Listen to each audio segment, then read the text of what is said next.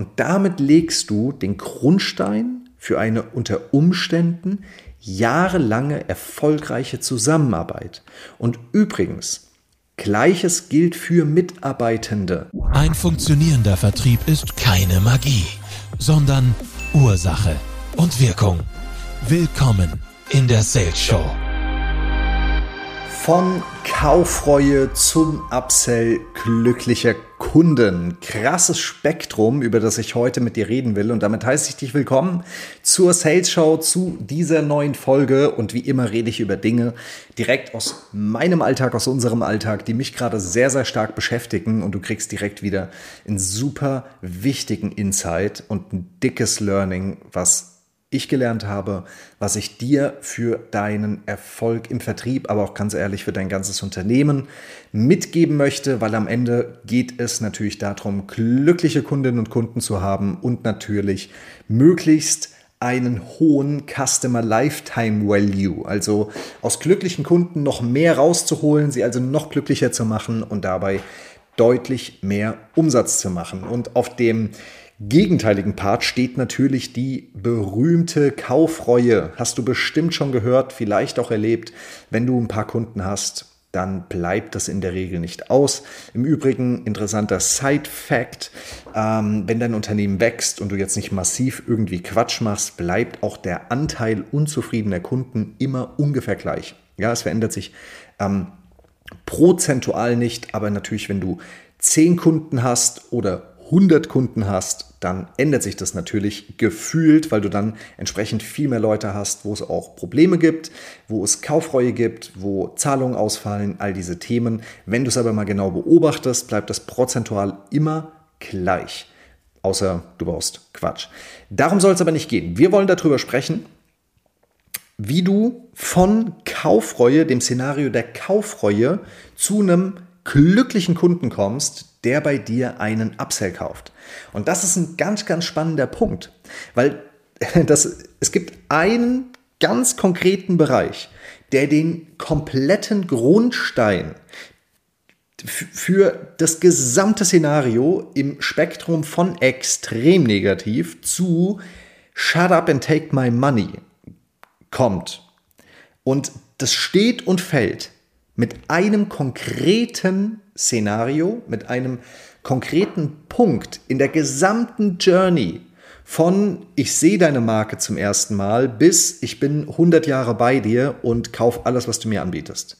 Gibt es einen bestimmten Punkt, der dort den Grundstein dafür legt.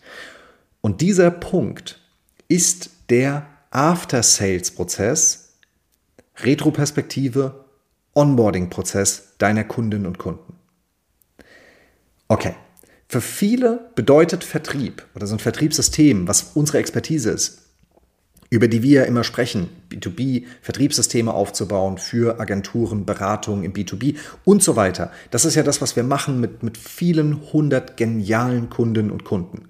Was dort aber gar nicht immer gesehen wird, oder man guckt halt immer bis zu dem Close, bis zum rechtsgültigen Abschluss. Das ist das, wo die Leute sagen, okay, das ist Vertrieb.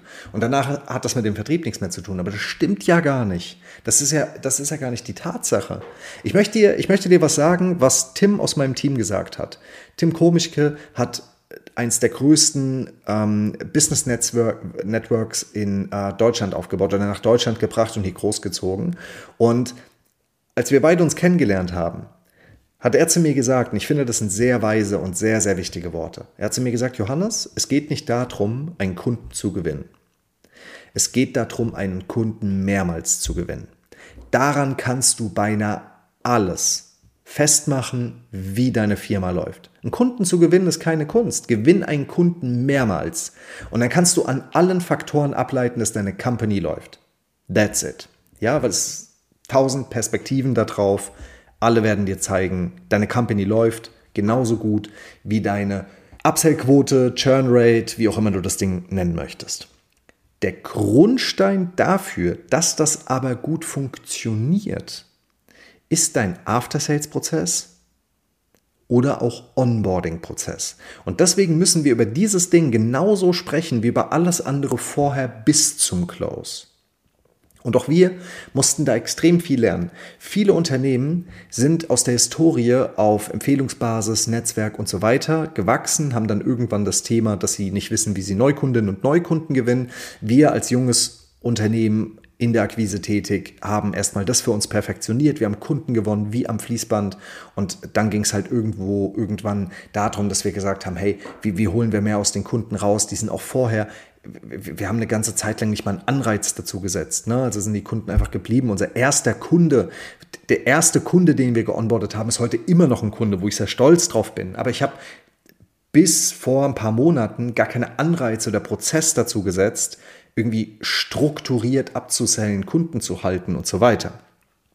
Und wenn du das tust und dann natürlich auch Negativkonsequenzen hast, wo du siehst, da funktioniert es nicht, dann verfolgst du natürlich den Prozess zurück und guckst, wo ist hier das, die Wurzel allen Übels. Und da ist mir aufgefallen, genau an dieser Stelle, After Sales Onboarding. Und die wichtigsten Faktoren, auf die du achten musst, wenn du eine Agentur hast, eine Dienstleistung, Beratung, wie auch immer, die möchte ich dir jetzt verraten der Close kommt immer näher. Ja, du bist im Angebotsszenario, du willst jemanden abschließen. Es beginnt nämlich noch im Closing-Prozess selbst. Wenn du weißt, wie das Ganze gut funktioniert, machst du sowas immer im Gespräch, nicht über E-Mail, da ewig hin und her schreiben und so weiter, so ein Quatsch, ähm, wo du keine Kontrolle hast, sondern du machst es im Gespräch. Und dann kommt das Closing selbst. Das Closing selbst ist, wenn du einen rechtsgültigen Kauf hast mit Nachweis, ist auch wichtig, weil das Wort zählt heute leider nicht mehr so viel, sage ich als hanseatischer Kaufmann, für den das Wort alles ist, aber ja, kannst, du weißt, was ich meine. Im Closing-Prozess selbst, der Kunde kauft, du kriegst die Bestätigung, hast den Nachweis, das Ding ist drin. In dieser Sekunde beginnt ein neuer Prozess. Und dieser neue Prozess heißt Framing, Next Steps, Commitment, Verbindlichkeit. Das sind die Punkte, auf die es jetzt ankommt. Bedeutet, wenn du gekauft hast, gebe ich dir ein erfreutes, leicht neutrales Feedback. Ist auch immer komisch, wenn ähm, sich jemand jetzt irgendwie zu viel freut oder wenn die Person gar traurig ist, wäre beides komisch. Ähm, und erkläre dir genau, was als nächstes passiert. Die Erwartungshaltung, unfassbar wichtig. Goldene Regel, es gibt keinen Termin ohne Folgetermin, egal ob ein Kunde kauft oder nicht. Das gilt immer, aber auch wenn er gekauft hat. Das heißt, ich erkläre dir genau, was als nächstes passiert und lege einen nächsten Termin, wir nennen das Onboarding-Termin, in absehbarer Zeit. Das heißt, du solltest jetzt zum Beispiel auch nicht im Gespräch selbst ins Onboarding gehen, weil so nach so einem Kauf, das ist auch ein emotionales Szenario. Das heißt, Menschen entscheiden sich dafür, sie committen sich, sie geben Geld aus, dann brauchen die auch erstmal einen Moment für sich, die dürfen das alles verarbeiten. Genau das ist nämlich auch die Phase, wo die Kaufreue entstehen kann, wenn du irgendwas, wenn du irgendwas schief oder wenn du irgend so ein altes Closing-Konzept hast, wo dir die Leute da durchprügelst, anstelle sie richtig zu beraten und sie intrinsisch zu motivieren. Das sind genau die Punkte, wo die Kaufreue kommt. Ja, oder wenn dann irgendwie was schief geht, nur ein falscher Satz oder das sind teilweise so sensible Dinge, die dafür ausschlaggebend sein können. Ja, du stellst irgendwas im Buchungstool falsch ein, die Rechnung kommt falsch gerade wenn es ums Geld geht, ganz übel. Ja, da kann ganz, ganz viel schief gehen. Bedeutet, du hast eine neutrale Freude. Willkommen im Programm, bei uns, wie auch immer. Was passiert als nächstes? In drei Tagen hast du mit mir, mit Person X, dein XY Onboarding-Gespräch.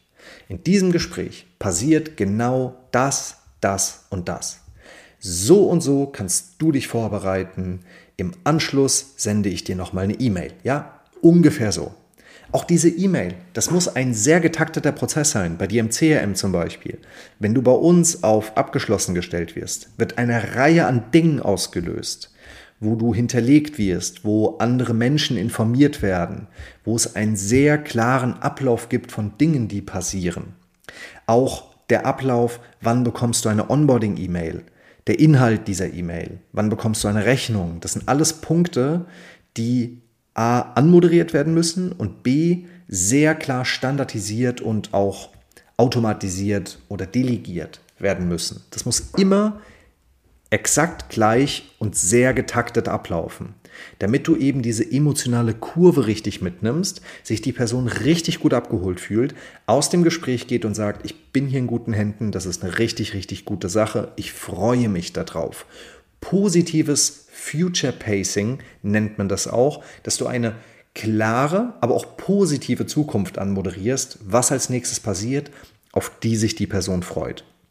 Du gehst raus, es gibt einen Folgetermin, es wird ein klarer Prozess angestoßen. Das heißt, es kommt eine E-Mail bei uns am nächsten Tag. Dann kommt zum Beispiel die Rechnung. Die Person weiß auch genau, wie das mit der Rechnung funktioniert. Sie ist überall genau gebrieft.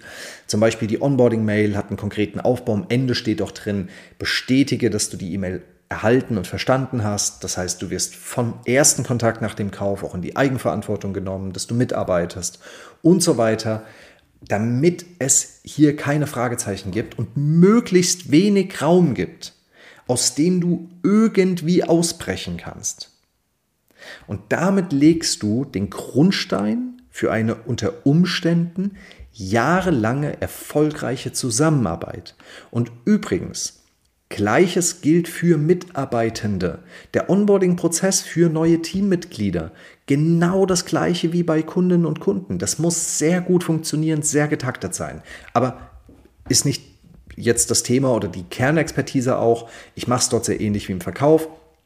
Wir können eher über den Verkauf reden. Und von dort, sage ich mal, das, was wirklich wichtig ist, auch wenn wir jetzt mit Hinblick auf den Upsell gucken, dass ich dir was zusätzlich oder ein höherwertigeres Angebot anbieten möchte. Auch hier ähm, können wir eigentlich ein eigenes Thema noch draus machen, ehrlich gesagt. Aber auch hier wichtig. Halte Traktion.